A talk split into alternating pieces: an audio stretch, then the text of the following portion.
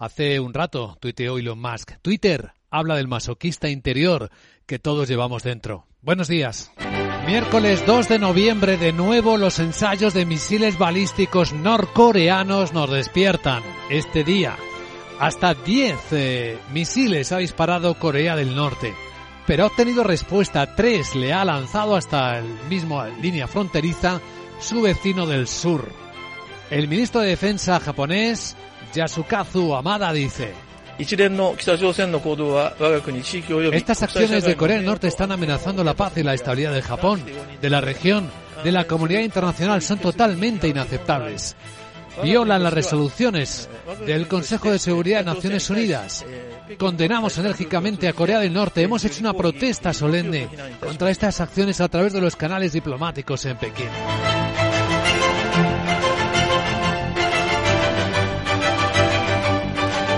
Impacto en los mercados asiáticos, ninguno. La bolsa de Tokio plana, la de Corea del Sur también está plana. La China rebotando. Y eso que siguen los problemas porque la política de COVID-0 obliga a cerrar industrias enteras en cuanto haya un solo caso de contagio. Y ha vuelto a ocurrir esta noche en la fábrica de vehículos eléctricos de NIO. Y hay zonas enteras cerradas en los aledaños de Foxconn, el suministrador de Apple. Así que el problema sigue ahí, aunque hoy rebote la bolsa de Hong Kong cerca de un 2% después de la pasada mala semana. Hoy el día va a estar muy marcado por algo esperado. Todo el mundo espera que siga el guion el primer banco central del mundo. La Fed, que subirá los tipos 75 puntos básicos. Lo veremos en nuestro programa especial por la tarde y probablemente, y aquí es donde está la clave, muchos eh, espectadores del mercado creen que la Fed va a empezar a pilotar, que mandará algún mensaje de que las siguientes subidas, que continuarán, que vendrán otras tres al menos, ya no serán tan agresivas.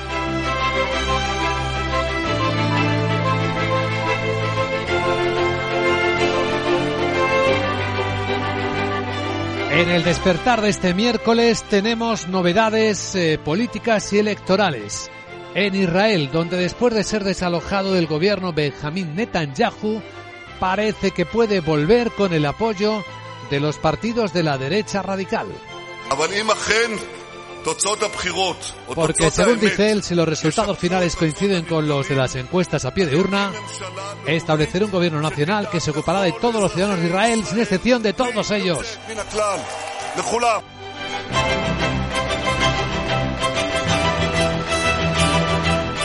En Israel ha habido en los últimos tres años hasta varias eh, elecciones que han ido cambiando sin estabilidad ninguna el gobierno. Lo contrario está ocurriendo en Dinamarca. En este pequeño país europeo, la primera ministra de Dinamarca, Mette Frederiksen, parece que puede continuar gobernando sin problema. Danmark. Dice, querida Dinamarca, estoy increíblemente feliz y orgullosa.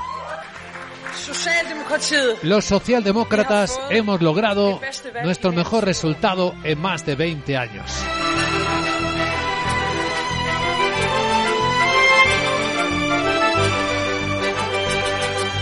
Y España, España ¿dónde está? España está en el laberinto.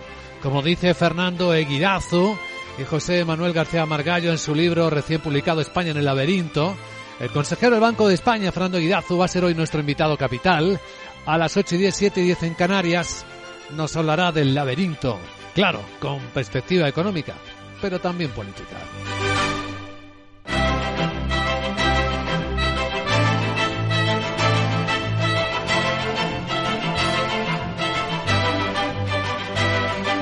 En un instante, informe de preapertura de los mercados europeos con sus protagonistas y con una tendencia que viene esperando PMI, enseguida actualizará Sarabot, y otros datos de momento con tranquilidad. El futuro del mercado europeo viene subiendo medio punto porcentual y esa es la subida que esperamos ver cuando abran las bolsas dentro de poco menos de hora y media. Ahora está el futuro del Eurostox en los 3.664. Tras el recorte de anoche en Wall Street, viene el SP rebotando también dos décimas. Siete puntos y medio, está en 3.873. Vemos al dólar fuerte, como era de esperar, en su nuevo día de subida de su precio.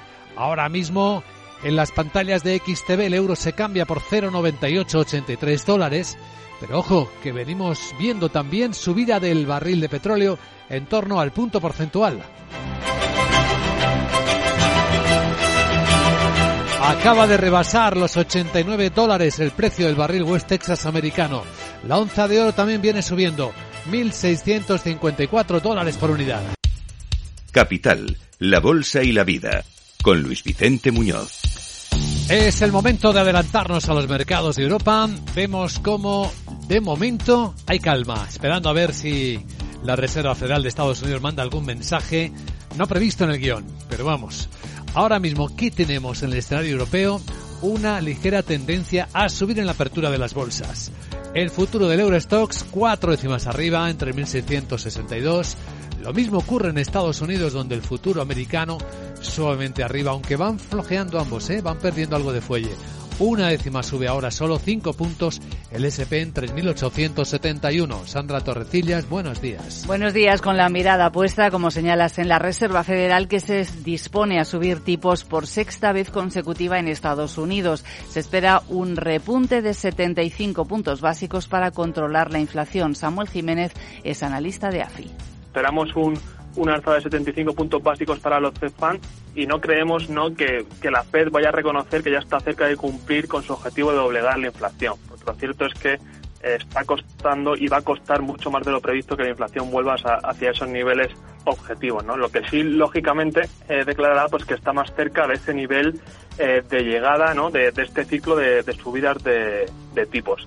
Si las previsiones se cumplen, la tasa de interés oficial de la mayor economía del mundo pasará a situarse en una horquilla de entre el 3,75 y el 4%, algo que no se veía desde el año 2007. En Europa, atención a los datos finales de actividad del sector manufacturero de octubre y a la balanza comercial de Alemania que vamos a conocer a las 8 en punto. Se espera una subida mínima de las exportaciones de un 0,1%, son datos de septiembre, y una caída del 0,4% de las importaciones. Hoy para los cazadores de dividendos es día de hacer caja porque los descuentan de su precio Santander e Inditex. En el caso del banco, hoy paga a sus accionistas un dividendo en efectivo de 5,83 céntimos por acción con cargo a los resultados de 2022. Y en el caso de Inditex, abona la segunda mitad de su dividendo de este año, que en total es de 0,93 euros por acción. Esto supone un incremento del 33% respecto al año anterior y un desembolso de casi 2.900 millones de euros.